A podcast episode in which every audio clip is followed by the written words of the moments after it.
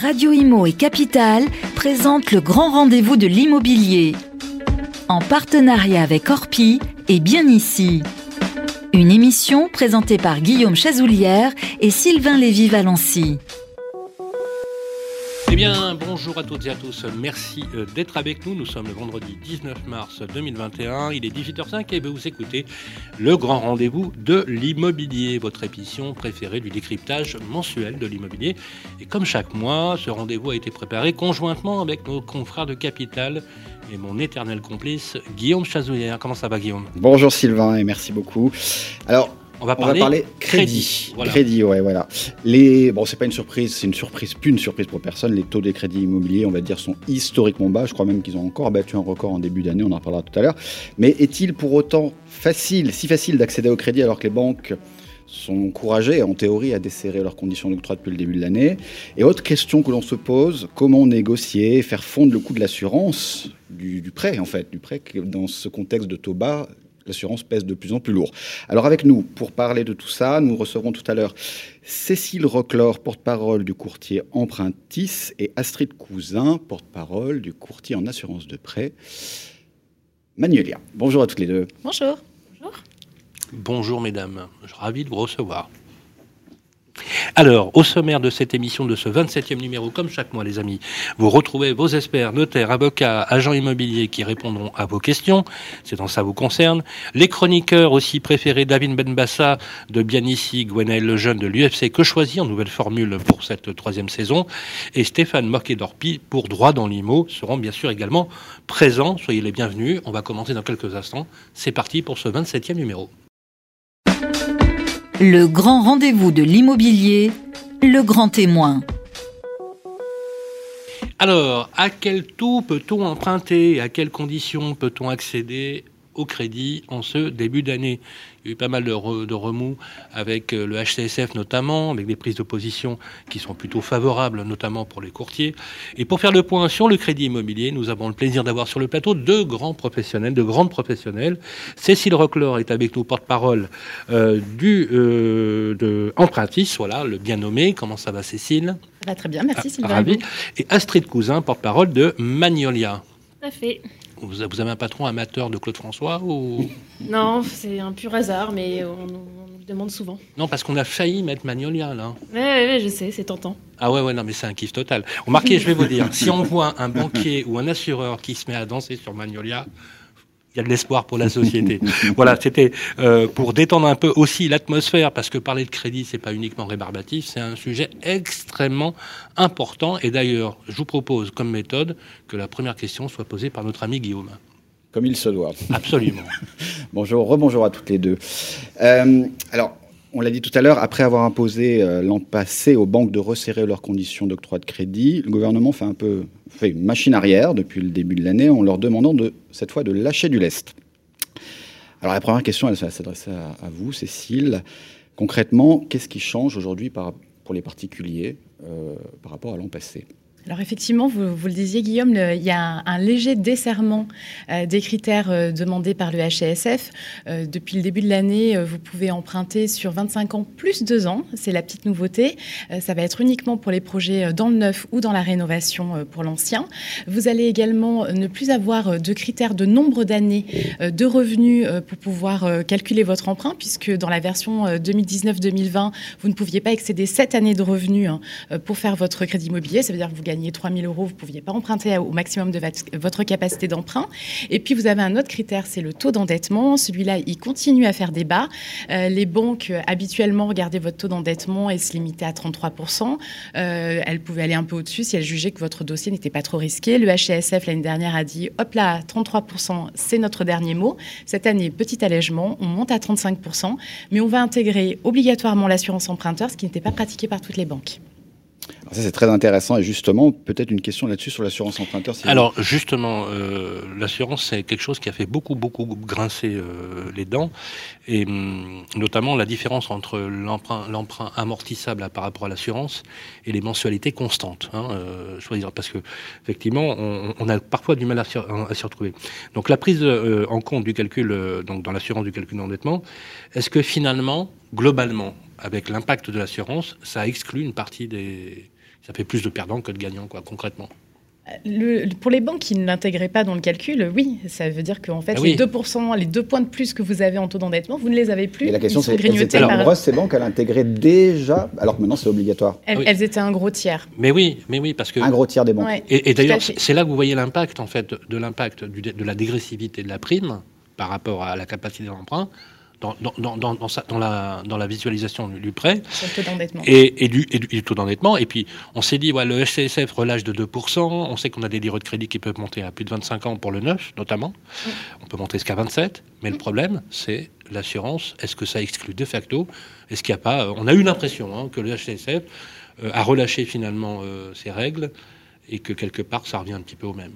Euh, ce qui exclut réellement avec l'assurance, c'est le taux d'usure. Hein plus que les recommandations du HCSF, euh, pour le coup. Parce Vous pouvez rappeler à, nos, auditeurs ce que c'est que le taux, le taux d'usure Alors, le taux d'usure, c'est le taux maximum euh, que doit avoir votre, votre financement en intégrant le crédit et tous les accessoires obligatoires du type l'assurance emprunteur, les frais de dossier, euh, les, les, frais de la banque. Donc, en gros, toute la garantie, tous les frais connexes à votre crédit qui sont obligatoires sont intégrés dans un taux maximum qui est défini par la réglementation et qui est calculé en fonction de ce qui a été fait les mois précédents, le trimestre précédent. Alors, il y a aussi un un, critère qui est très important, parce qu'on a parlé surtout du taux d'endettement. Là, taux d'endettement, on a compris. Maintenant, assurance obligatoire.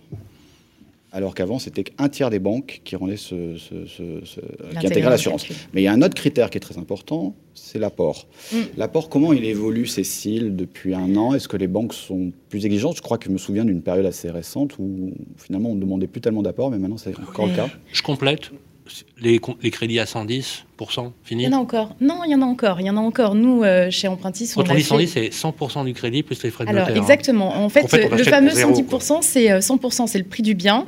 Euh, et 10%, c'est les frais, les frais annexes qui sont en général alors, ce qu'on appelle les frais de notaire de façon indue, puisque c'est d'abord des droits de mutation à titre onéreux. Et puis les frais de garantie que vous allez obligatoirement avoir, hein, parce qu'en général, on voit un bien à 100, on se dit que ça va coûter 100. En fait, non, ça va coûter 110. donc, effectivement, Guillaume a raison. à partir du printemps 2014, les banques avaient commencé à desserrer euh, ce qu'elles exigent en matière euh, d'épargne pour euh, payer ces frais. Donc, elles, elles, acceptaient de financer les 10% de frais. ça s'est petit à petit relâché. On était arrivé avant les recommandations du HCSF à quasiment toutes les banques qui prêtaient sans apport. Alors, pas toutes de la, façon, de la même façon. Hein. Il y en avait qui vous disaient je fais du 110%, que pour les jeunes qui sont en, pleine, en plein démarrage de carrière et dont les revenus vont augmenter. Bah, les primo-accédants alors, principalement les primo-accédants, mais ce ne sont pas que, des jeunes en début de carrière, les primo-accédants. On a le droit d'acheter son premier logement. Qui a 50, 60 000 euros pour des. Non, mais c'est vrai, pour démarrer. Alors, c'est valable à Paris, mais c'est moins valable en région. C'est surtout intéressant de savoir ce qui se passe maintenant. Oui, et maintenant, aujourd'hui, ce qu'on constate, c'est qu'en gros, 10% des, de nos emprunteurs arrivent à avoir du 110% sous réserve de critères. Donc, euh, on parlait tout à l'heure 10%, alors qu'on est monté jusqu'à 20% hein, en 2019. Euh, ce qu'il faut savoir, c'est que la banque, en fait, aujourd'hui plus que jamais, elle va regarder euh, un faisceau d'éléments ensemble. elle va regarder l'apport. Est-ce que j'ai été en capacité de mettre de l'épargne de côté, donc d'avoir des marges de manœuvre budgétaires tous les mois pour mettre 50, 100 euros de côté Et donc, ça veut dire que potentiellement, j'ai un peu de marge de manœuvre et si demain, je dois changer la chaudière, si demain, j'ai des frais de copro, bah, je sais que j'ai un peu de capacité sur mon budget à mettre de côté et à répondre à ce type de besoin. Elle va regarder ce qu'on appelle le reste à vivre. Alors c'est un critère qui paraît euh, complètement abscon pour la plupart d'entre nous. Euh, c'est ce qui me reste pour vivre une fois que j'ai payé tous les incontournables les impôts, les crédits, les loyers, euh, tout ce que la banque estime comme étant un incontournable. Alors vous me direz, c'est quoi euh, ce que, que, la banque estime être un incontournable? Ben, En fait, même principe que si on faisait un tour de table aujourd'hui. Euh, si vous fumez, vous me diriez que les cigarettes, c'est incontournable. Si vous avez un loisir particulièrement nécessitant beaucoup de budget, ça serait incontournable. Donc chaque banque a sa définition et elle va fixer un minimum, un seuil, en disant, bah voilà, si vous avez moins de 400 euros après toutes ces charges, bah en fait, je vous prête pas, ou moins de 1500, ça dépend les banques. Et puis elle va regarder le taux d'endettement. Et en fait, sur ces trois critères, elle va regarder. En clair, ça veut dire quoi? Si vous voulez emprunter sans apport, ben, il ne faut pas être euh, au maximum de votre capacité d'endettement. Sinon, la banque estime qu'il y a trop de risques. Si vous voulez emprunter euh, au maximum de votre capacité d'endettement, ben, il va falloir mettre de l'apport. Et du coup, la banque, elle va regarder l'ensemble des critères en rajoutant aujourd'hui, parce que ben, on est à un an euh, du début de la crise de la Covid, la persistance de vos revenus, c'est-à-dire votre situation professionnelle. Donc la bonne formule, c'est quand même d'avoir de l'apport si on peut. C'est idéal et ça me permettra de négocier le taux de toute façon. Quoi, 10% Alors l'idéal c'est 10% les frais. Si vous avez un peu de rab, c'est mieux. Ça vous permettra de jouer la négo avec la banque. Guillaume. Il nous reste très peu de temps Sylvain. Il y a encore deux questions à aborder sur le crédit avant notre petit micro-trottoir. Je voudrais juste poser une question sur les taux. Mm. Hein, c'est quand même important les taux. Ah, c'est la guerre. Euh, alors aujourd'hui, euh, bah, c'est incroyable. Je crois qu'ils ont ils ont rebaissé en début écrasé les planchers historiques. c'est un truc de fou. On a, on a, euh, cru, on a cru que ça allait remonter.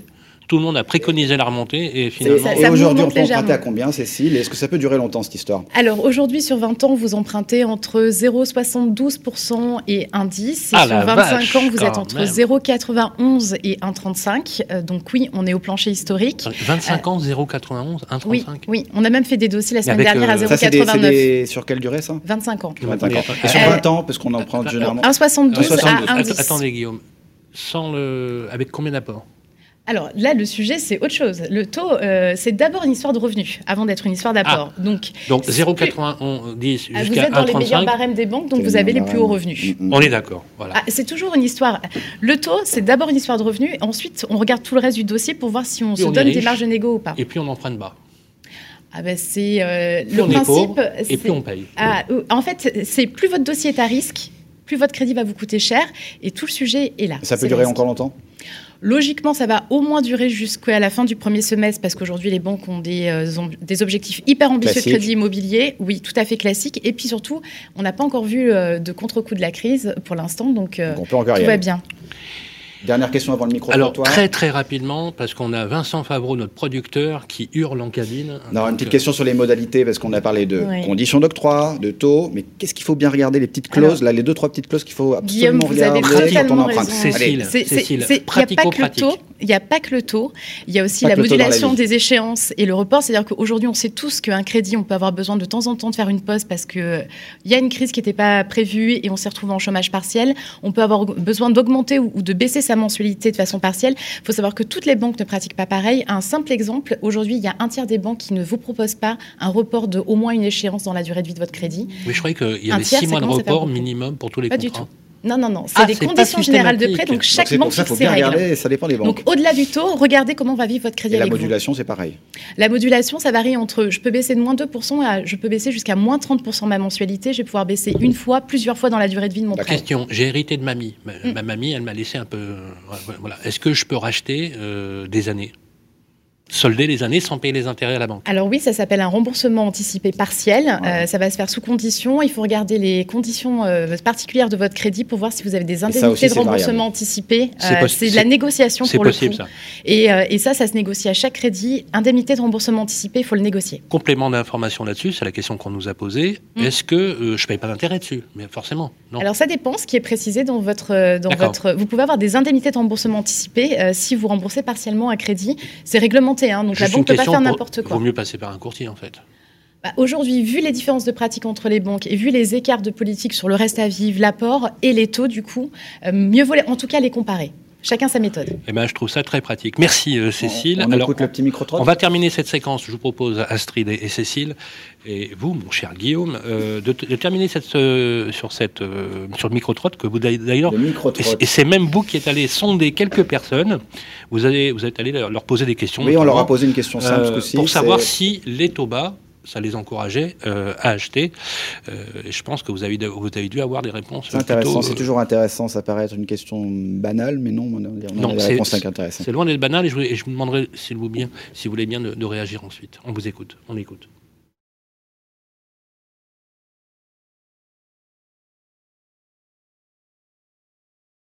Potentiellement, parce que ça permettra d'acheter plus grand et d'acheter à Paris en plus. Donc, euh, vu que la durée est plus longue, que la somme euh, empruntable est plus importante.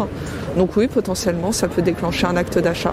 Euh, ça pourrait, oui, enclencher parce qu'actuellement, je suis jeune, j'ai mon CDI, je suis bien payé. Financièrement, on est plus à l'aise. Comme c'est le crédit est étalé, on est plus à l'aise. eh bien, j'ai envie de, répondre probablement non, étant donné que je suis encore étudiante. Euh, j'ai actuellement un stage et pour moi, ça reste, ça reste malgré tout des, prix trop élevés parce que je compte pas je compte pas investir euh, tant que je ne suis pas en CDI ou tant que je n'ai pas une situation financière stable. Donc pour le moment, j'ai envie de vous répondre non, mais peut-être que euh, dans, vous me reposerez la question dans 2-3 ans, si les taux sont toujours aussi bas, je je vous dirai plutôt oui. Je trouve que c'est très intéressant parce qu'en fait, personnellement, je ne suis pas résidente. Et donc, je ne peux pas en profiter de ces taux-là. Et je trouve ça dommage parce que même on en parlait avec mon, mon beau-frère, qui lui est résident. Et lui, ça, ça commence à lui vraiment les. Il cherche quelque chose, il aimerait pouvoir. Et lui aussi, vraiment, il, il, se projette sur quelque chose. Donc, apparemment, oui, ces taux-là, euh, même pour quelqu'un qui est là et qui a l'habitude, lui, il trouve que c'est vraiment in intéressant. Et personnellement, moi, je suis juste déçu de ne pas pouvoir en profiter. Plutôt intéressant hein, comme, euh, comme réaction. Je vais vous demander de réagir euh, tout d'abord euh, à vous, Cécile. Alors moi, ce que je trouve très intéressant, c'est de voir la, la, place que prennent les prix de l'immobilier dans, dans, tout ça, parce qu'aujourd'hui, et vous le disiez tout à l'heure, Guillaume, il y a, il y a, ça fait des années que les taux sont bas et ils n'ont cessé de baisser. Aujourd'hui, c'est euh, qu'est-ce que permettent de faire les prix de l'immobilier Alors c'est très parisien en même temps. On a un public parisien. Hein. Vous l'avez dans toutes les grandes métropoles. On serait voilà, dans les grandes métropoles. Voilà. C'est un problème de grandes métropoles et, et c'est le cas quand même de beaucoup de primo-accédants qui commencent par acheter euh, en ville, euh, parce que passer d'un loyer en ville à, à l'achat en, en, petite ou moyenne couronne d'une grande ville, c'est quand même plus difficile. Et aujourd'hui, le, le, vrai sujet sur le marché, euh, c'est pas tant les taux de crédit, un petit peu les conditions de resserrement euh, d'octroi, mais c'est surtout les prix de l'immobilier et le nombre de biens disponibles. Astrid? Oui. Qu'est-ce que ça évoque pour vous quand vous entendez ce type de, de, de remontée, d'informations, de, de questions? Je pense en effet qu'il y a vraiment deux marchés. Il y a le marché des grandes villes et puis il y a le marché de, de toutes les petites villes en périphérie qui est complètement distinct. Euh, à Paris, on n'est même plus dans une logique de, de, revenus ou de quoi que ce soit. C'est tellement incommensurable qu'aujourd'hui, euh, euh, un jeune de 30 ans, il l'achète pas. quoi. C'est pas, pas possible, malgré des taux hyper bas. C'est clair. L'impact des prix, d'ailleurs, euh, on a une, un petit infléchissement hein, lié à la, à la, crise de Covid. Est-ce que ça va durer ou pas? Ça, ça reste encore une fois euh, du domaine parfois de la prophétie. Merci Cécile Rockler, directrice marketing de la communication, porte-parole de Empruntis, Astrid Cousin, porte-parole et courtier d'assurance de prêt pour Magnolia. Vous restez avec nous, je vous propose. pour la deuxième partie de l'émission, on va continuer cette conversation aussi, parler un peu plus d'assurance. Euh, ce sera après notre séquence avec nos experts. Ils arrivent d'ailleurs dans le grand rendez-vous de l'immobilier pour répondre comme d'habitude, comme tous les mois, toutes vos questions. À tout de suite. Le grand rendez-vous de l'immobilier revient dans un instant. Vous et moi, on se connaît bien. On se voit tous les jours. Vous pouvez trouver que j'ai du charme, que je suis un peu démodé ou trop isolé. Je suis capable de faire rêver comme d'empêcher de dormir.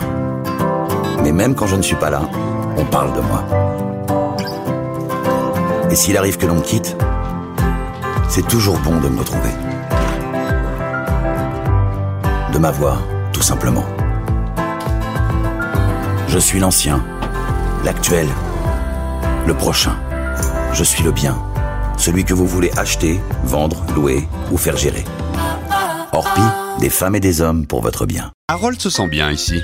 Il y a une bonne boulangerie. C'est bien ici. Il est à 5 minutes de l'école, 20 minutes de son travail. C'est bien ici. Et il adore nager. C'est bien ici. C'est sur bienici.com qu'Harold a eu son coup de cœur. Et c'est bien ici. Pour une recherche immobilière innovante, par vite quartier et temps de trajet. Bienici.com, la meilleure façon de trouver son futur logement.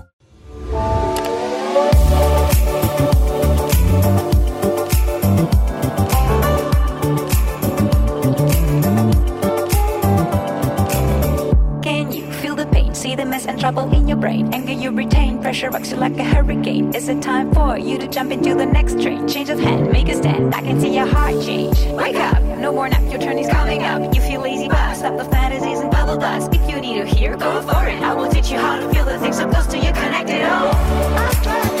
Every day is a miracle. Connect back with the people. Le grand rendez-vous de l'immobilier, ça vous concerne.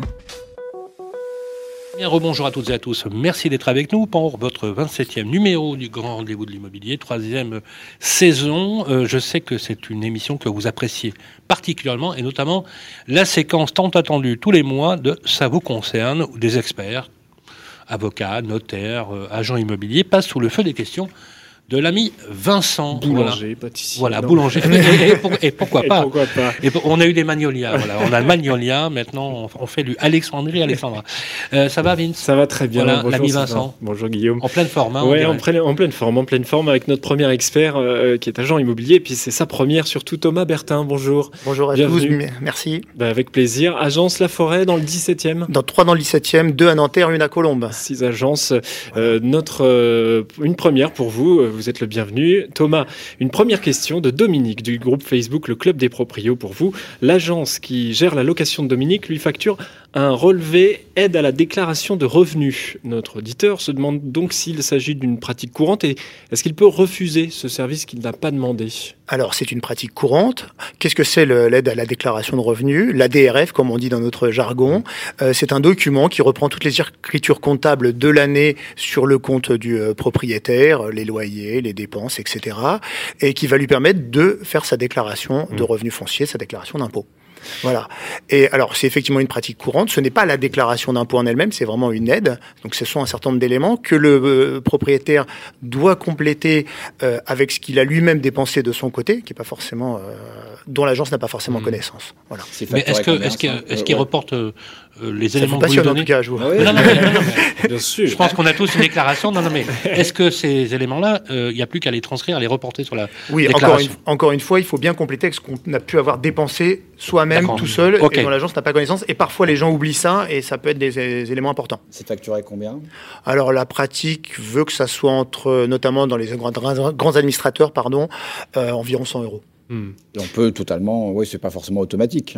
Non, alors en fait, ça doit être Parce a- marqué. Il a l'air d'être surpris, là, l'auditeur. Bah euh, oui, parce je que pourquoi? Parce qu'en fait, il y a pas mal d'agences qui au départ disent tout est compris dans la prestation et qui vont rajouter Ouais. une ou deux prestations complémentaires. Notamment, c'est la première prestation qu'on rajoute à une prestation Elle- globale. Est-ce qu'elle devrait être prévue au mandat? Ah bah oui. D'accord. Bah évidemment. Si elle n'est pas prévue au mandat, vous êtes tranquille. Vous avez le choix. D'accord. Une deuxième question. Et si- euh, juste précision, si oui. vous avez, euh, si, si elle est prévue au mandat, rien ne vous empêche de négocier avec votre agence. Thomas Bertha, une deuxième question, cette fois de Catherine du groupe Facebook Le Club des Proprios. Un des copropriétaires de Catherine ne paie plus ses charges. Quelle solution à la copropriété pour y remédier? Question importante et, Ouais. et- et Récurrente difficile et récurrente. Euh, c'est une question importante parce que euh, ça peut mettre des copropriétés et des copropriétaires en difficulté si les euh, dettes s'accumulent. Euh, donc il faut être très vigilant. Qui sont solidaires, du, du coup. Ils sont tous solidaires et souvent c'est le point de départ d'une copropriété qu'on appelle en difficulté. C'est un copropriétaire, puis deux, puis trois qui payent pas parce que ceux euh, qui payent pas, les autres doivent compenser. Voilà. Et qu'est-ce qu'on fait alors? Eh ben, euh, déjà la première chose, c'est d'être très très réactif. C'est-à-dire qu'il ne faut pas attendre que la dette ait cumulé plusieurs milliers d'euros. Il faut tout de suite le conseil syndical tout de suite a son rôle à jouer en allant voir les, euh, le copropriétaire qui Oui, paye parce pas. qu'il faut essayer d'aller comprendre, en fait. Pas tout de suite être dans, passe. la- dans le juridique et Oui, dans le, le peut- procédure. Il faut d'abord essayer de. Un licenciement, un Voilà, accident ça peut de être la- un accident de la vie, bien Un sûr. accident de la vie, ça, vrai, ça arrive. Donc ça, c'est le rôle du conseil syndical. ouais. Conseil syndical, le syndic évidemment euh, peut aussi le faire, mais le conseil syndical étant sur place peut essayer d'aller discuter avec le copropriétaire pour trouver une solution. Si euh, il s'avère qu'il est, récalcitrant, pardon, de mauvaise foi, etc. Eh ben on passe à la vitesse supérieure, c'est-à-dire euh, il y a un certain nombre de démarches juridiques, euh, des lettres de mise en demeure, des huissiers, Mais- mais etc. quand etc. vraiment, euh, voilà. Et quand vraiment on a épuisé tous les recours possibles, ben on peut engager une procédure de saisie du bien. D'accord. Mais ça c'est long, Non, parce ça que- doit être voté en AG, il y a des frais, euh, donc c'est pas si simple. Ah, c'est vrai qu'il y a eu une faut- AG. euh, que le- Il y a- il y a eu une AG où c'était justement euh, une personne avait été interpellée en disant qu'elle payait pas ses charges. Elle a expliqué que son mari venait de mourir. Bien sûr. Et on lui a rétorqué que c'était pas une raison pour pas payer ses charges. Non, mais bien sûr. C'est- mais- c'est dur à entendre quand Ouais, même, ouais, hein. après il y a des, euh, peut y avoir il y a des cas particuliers, des voilà. accidents et- de la vie voilà. passager qui peuvent expliquer. Non, mais peut t'imagines faire- le, t'imagines le mec qui te dit non mais t'imagines le truc. Il te dit euh, oui non mais c'est bon, on, on comprend hein, mais c'est pas une raison pour pas payer ses charges. Les, les- les copropriétaires qui ont du mal à payer peuvent faire appel au FSL, au Fonds de Ah, solidarité c'est logement, intéressant, qui ça. permet effectivement quand même d'avoir un, un coup de main. Et, et, euh, et puis sinon, bah, se mettre d'accord sur un échéancier de remboursement C'est ça, hein. euh, raisonnable, euh, à la mesure des moyens du, euh, bien du copropriétaire pour que ça soit euh, mis Il en aura, place. été, il aura été relancé, hein, ce copropriétaire. Avant, avant fois, que le bien aura- soit saisi, je crois qu'il y a 3-4 ans. hein, donc, Ah oui, oui, euh, oui, oui, il faut oui, vraiment que. Et souvent, euh, 80%, je crois, des, euh, des saisies, euh, juste avant la saisie, le- la personne rembourse. Ouais. Parce qu'effectivement, là, on a, il a compris qu'il fallait. euh, Oui, c'est c'est- c'est plus pas jouer. neutre, hein, c'est pas neutre du tout. Mais bon, c'est très long avant la saisie. hein. Enfin, il y a un travail de pédagogie, d'explication Voilà, à faire. on n'est voilà, pas tout de suite obligé de faire de la euh, mise en demeure, il y a plein d'autres choses à faire avant. Et on peut retenir le FSL donc Voilà. aussi. Et le FSL, ouais. Ouais. Merci beaucoup. Euh, Agence La Forêt pour vous, Thomas Bertin, 17e Nanterre Colombe. On vous C'est retrouve ça. très bientôt dans le grand rendez-vous de l'immobilier avec plaisir. Merci pour ces conseils. Merci, Avec plaisir, euh, merci à vous. Thomas Bertin pour votre première. euh, Vous étiez euh, tout simplement brillant. Voilà. Merci à toutes et à tous. On enchaîne avec notre deuxième séquence de Ça vous concerne. Le grand rendez-vous de l'immobilier, l'édito de David Benbassa. Rebonjour les amis, toujours dans votre 27e numéro du grand rendez-vous de l'immobilier. Ça, je vais vous dire, c'est la séquence la plus attendue. Euh, non, non, mais je plaisante pas, c'est une des séquences les plus attendues parce que c'est celle qui marche le mieux avec des conseils très directs, très prosaïques et pratico-pratiques avec David Benbassa, le patron de Bien Ici qui est avec nous. Salut David. Bonjour Sylvain, bonjour Guillaume. Alors, vous allez nous expliquer l'intérêt qu'il y a, euh, qu'il peut y avoir à acheter avec des travaux à prévoir euh, et comment prendre en compte ces travaux dans la demande de prêt. C'est vrai que c'est- un, sujet hyper important. Il y a beaucoup de gens qui flippent un peu euh, à l'idée de- d'avoir des travaux, mais c'est parfois, c'est parfois un super plan. Quoi. On n'y pense pas, il y a des opportunités. Donc on le voit, effectivement, les projets des projets d'achat immobilier ne fléchissent pas, même en ce début d'année 2021. Nous, on le voit sur les audiences du site bien ici, le volume de recherche. Euh, effectivement, s'intéresse aujourd'hui à l'achat de logement avec travaux et surtout comment le financer, parce que je crois qu'on est dans cet euh, environnement aujourd'hui. Donc il y a des avantages et des inconvénients, vous vous en doutez. Euh, mais pour ça, il faut pas être pressé. Effectivement, acheter euh, avec euh, un logement avec travaux, ça prend du temps. Alors un chantier de rénovation est toujours moins lent qu'un chantier euh, de construction neuve, mais tout dépend évidemment de l'ampleur des travaux que vous envisagez. Alors, pas d'inquiétude pour autant de voir le bien se faire passer sous le nez, parce qu'il faut quand même être à l'affût, mais il y a moins de candidats acquéreurs, vous le disiez. Effectivement, même si on a des Français qui sont très bricoleurs, l'achat avec travaux peut faire peur. Alors, j'espère qu'à la fin de cette séquence, on aura moins peur. En tout cas, je vais vous donner quelques éléments. Parce que l'achat immobilier avec travaux, finalement, ça peut avoir quelques opportunités. Déjà, d'acheter à un prix peut-être en dessous du marché. Ça, c'est le premier point. Et le deuxième, peut-être aller chercher une marge de négociation, surtout en plus quand la performance énergétique n'est pas au rendez-vous sur le logement, vous vous en doutez. Et on sait très bien que la guerre contre les passoires énergétiques a démarré, donc euh, il faut être vigilant. Alors comment on fait aujourd'hui pour euh, évaluer le coût des travaux? Bah, Ça dépend évidemment du projet. Alors, est-ce qu'on veut juste rafraîchir? Est-ce qu'on veut faire euh, de la rénovation, de la toiture, de l'installation électrique? Ça peut être assez compliqué. La première chose à faire peut-être, c'est de s'intéresser à ce que peut nous dire le vendeur. Est-ce qu'il a déjà euh, réalisé quelques devis pour ce que lui a identifié à, à refaire? Sur la partie esthétique, si on s'intéresse à, à de l'aménagement, effectivement, il y a plein de calculateurs sur Internet qui vous permettent de calculer le nombre de pots de peinture pour refaire votre chambre, le nombre de mètres carrés de parquet pour refaire votre appartement. Il y a des solutions pour estimer ces budgets-là. Et enfin, ça peut être des éléments apportés par euh, l'agent immobilier, bien évidemment. Parfois, il a des services de rénovation en 3D. Vous savez, cette, euh, ce système, on permet d'avoir la photo avant-après. Et des fois même, ça permet de calculer le, le, le coût de la rénovation. Donc, il y a des solutions qui existent quand on veut faire des petits travaux. Si on s'adresse à faire des gros travaux. Là, c'est un peu plus compliqué. Surtout, n'hésitez pas à faire appel à un artisan ou alors à un architecte professionnel qui fera le vrai chiffrage des travaux. Vous pouvez même faire appel à lui lors, dans le cas d'une contre-visite. Ça, c'est extrêmement important pour être sûr de ne pas se tromper. Si là on est maintenant dans des travaux plus ambitieux encore, où il faut avoir des autorisations de la copropriété ou encore un permis de construire, là c'est extrêmement important. N'oubliez pas d'ajouter une condition suspensive détaillant tout ça dans le compromis, de vente, c'est extrêmement important. Donc une fois qu'on s'est mis d'accord sur le prix du logement, qu'on l'a trouvé, qu'on est prêt à faire les travaux, il faut trouver les solutions euh, de financement. Alors, je l'ai dit la dernière fois et je le dis assez souvent, il y a beaucoup d'aides qui existent euh, pour financer euh, les travaux, notamment des travaux de rénovation. On a parlé de ma prime rénov souvent, on peut parler aussi de l'éco-prêt à taux zéro. J'invite tous les auditeurs à aller sur le site, on a déjà parlé, www.faire.gouv.fr où il y a plein de solutions et d'aides sur le sujet, c'est extrêmement important. Partie financement. Sachez qu'on n'est pas obligé de faire deux prêts distincts pour l'achat du bien et la réalisation des travaux. Un seul prêt immobilier suffit, ça permet des fois d'avoir des conditions peut-être plus intéressantes avec des prêts peut-être un peu plus bas, une durée euh, de remboursement plus longue, c'est des choses à regarder.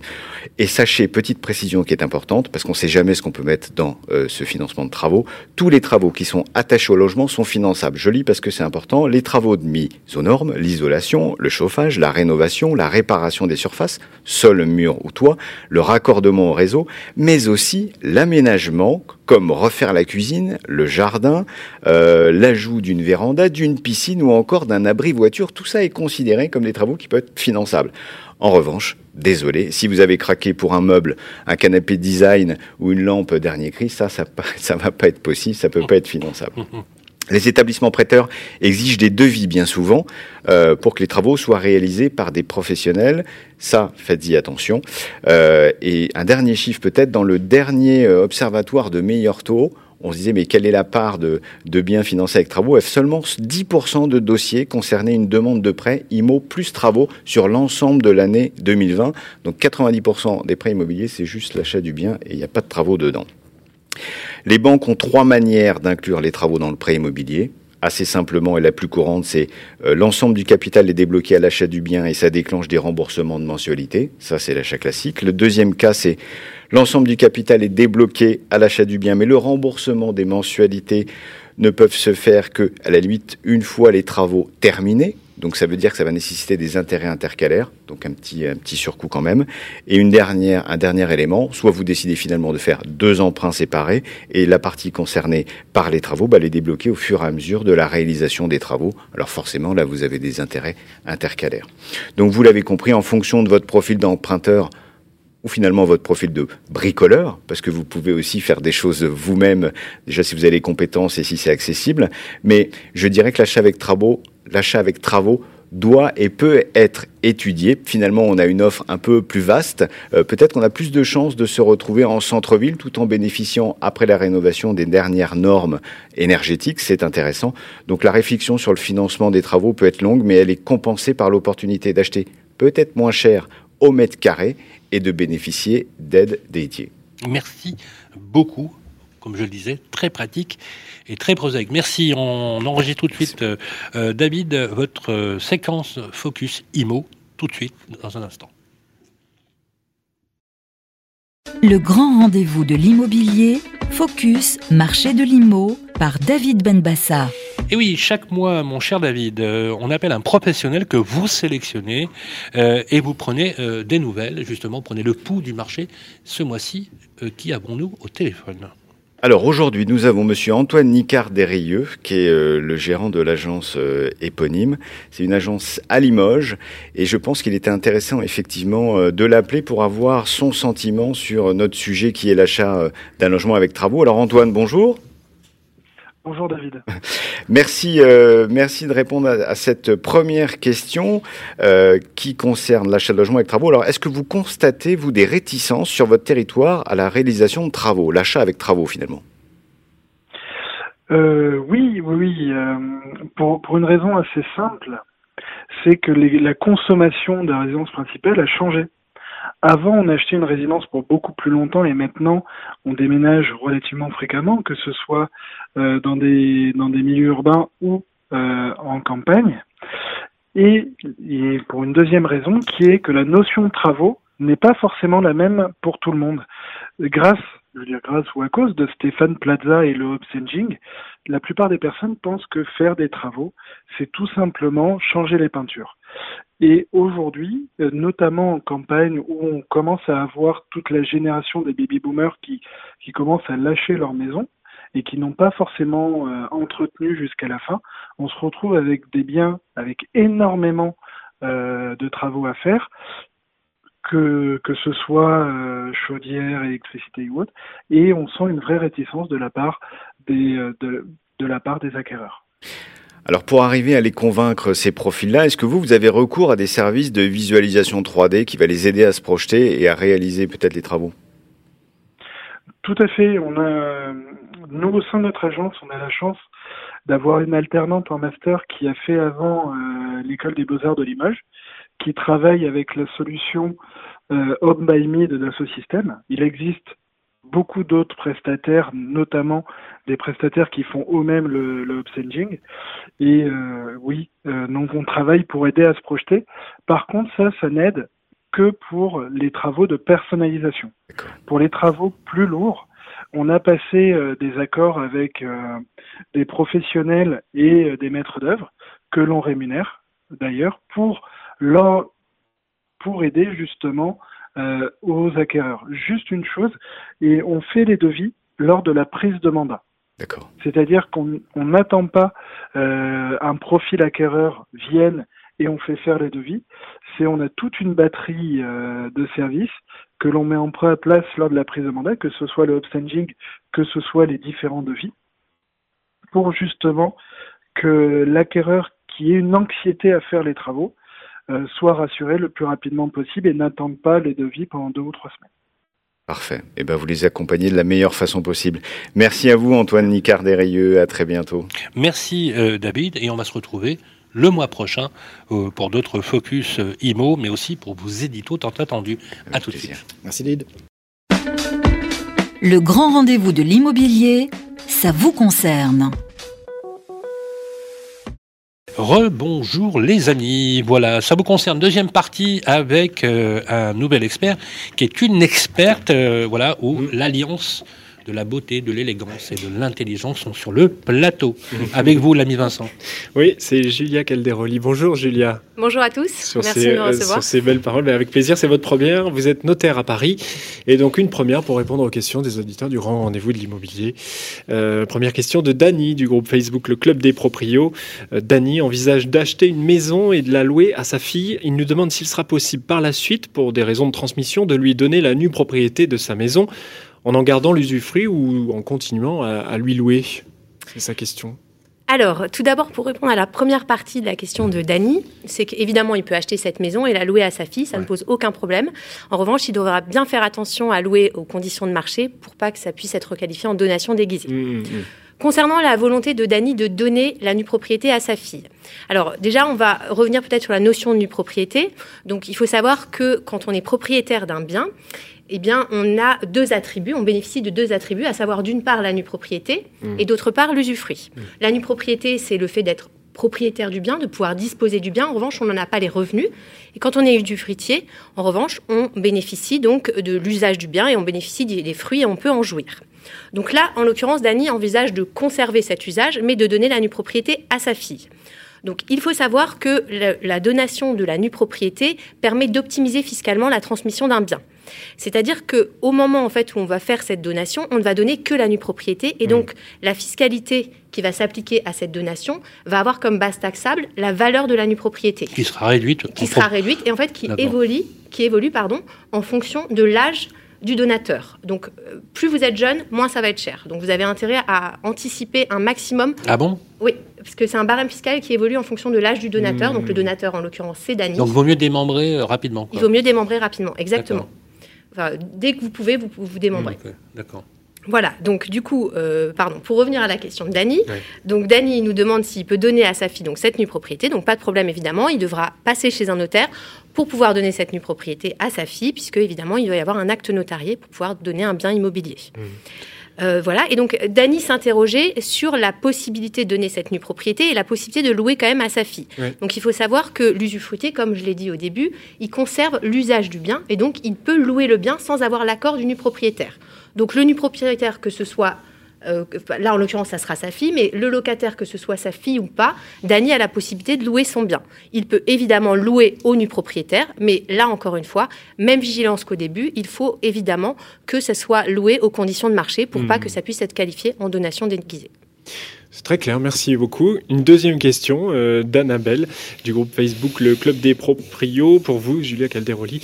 Euh, Annabelle, elle souhaite acheter un bien en SCI et y inclure ses enfants. Elle précise que ce bien sera loué dans un premier temps. Elle a entendu parler des SCI familiales et elle se demande euh, quels sont les atouts de ce type de société civile immobilière. Alors, pardon. Donc Annabelle, déjà, euh, il faut voir les options qui s'offrent à elle.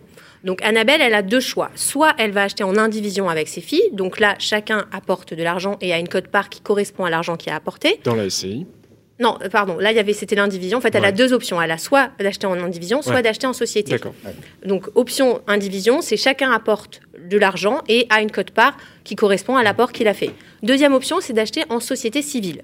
Donc, la société civile, quels vont être ses euh, attraits et les avantages qu'elle va avoir? Et on verra aussi peut-être un petit peu ses inconvénients quand même, Mhm. parce qu'il y en a. Donc, pour ces avantages à la SCI, en fait, elle va avoir comme avantage d'apporter de la stabilité, de la souplesse et de l'adaptabilité. Il faut savoir que au moment où on rédige en fait des statuts de SCI, on va pouvoir les adapter en fonction de ses besoins. Mmh. Donc, qu'est-ce que ça, qu'est-ce que ça va permettre comme souplesse? Il faut voir qu'en, quand on est en indivision, donc c'est-à-dire qu'on achète sans faire aucune opération particulière, c'est-à-dire que on achète sans mettre un outil en place. Eh bien, euh, on a une unanimité qui s'applique, c'est-à-dire que la moindre décision requiert l'unanimité des indivisaires. Là où la SCI permet justement cette adaptabilité, c'est-à-dire qu'on va pouvoir organiser les règles Mm. de gestion et les règles de, enfin, les règles de décision qui sont au sein de la SCI. Donc ça, c'est le premier atout de la SCI par rapport à l'indivision. Ensuite, elle va permettre également euh, une certaine euh, stabilité, la SCI, puisqu'il faut savoir que quand on est dans une indivision, on ne peut pas contraindre euh, l'indivisaire à y rester. C'est-à-dire que s'il souhaite vendre son bien, il va pouvoir, euh, le, enfin, sa cote part dans le bien, il va pouvoir la vendre. Là où la SCI, au contraire, c'est pareil, on va pouvoir prévoir des clauses d'agrément. Il faut savoir que le propriétaire du bien, quand on met en place une SCI, ça va être la société et non pas les associés. Les associés, ils ont des parts dans la SCI. Et donc, du coup, on va pouvoir prévoir qu'en cas de cession de parts, il faut un agrément des autres associés. Donc, évidemment, on, on loque plus les associés, mais d'un autre côté, ça permet une certaine stabilité. Et typiquement, Annabelle qui veut acheter avec ses filles un bien qu'elle veut louer, donc ça sera un bien de rendement, elle veut peut-être que ses filles, quand elle décédera, elles gardent le bien, et ça permet effectivement d'organiser cette stabilité entre ses filles, là où l'indivision est plus compliquée pour ça. Donc ça, c'est les premiers atouts de la SCI. Après, la SCI familiale spécifiquement, elle a des petits atouts qui, qui, qui a trait au, à tout ce qui est la location. C'est plus facile quand on SF Ouais. SCI familiale, c'est plus souple, puisque on peut euh, faire des locations de 3 ans, là où en SCI classique, c'est des locations de 6 ans. Mmh. Et on peut également donner des congés pour reprise, là où on ne peut pas le faire en SCI classique.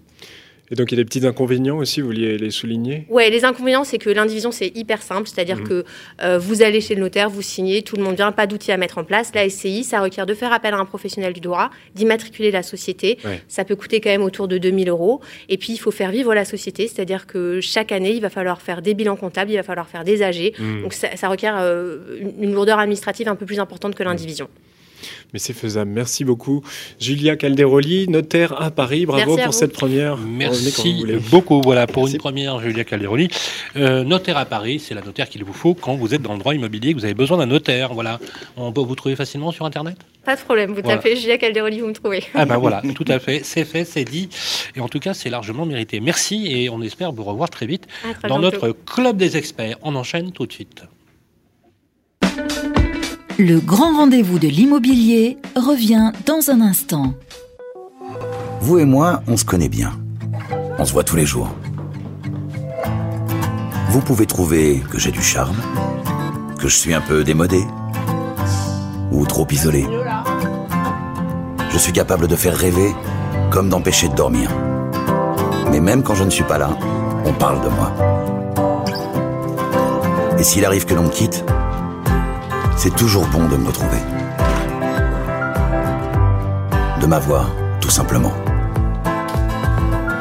Je suis l'ancien, l'actuel, le prochain.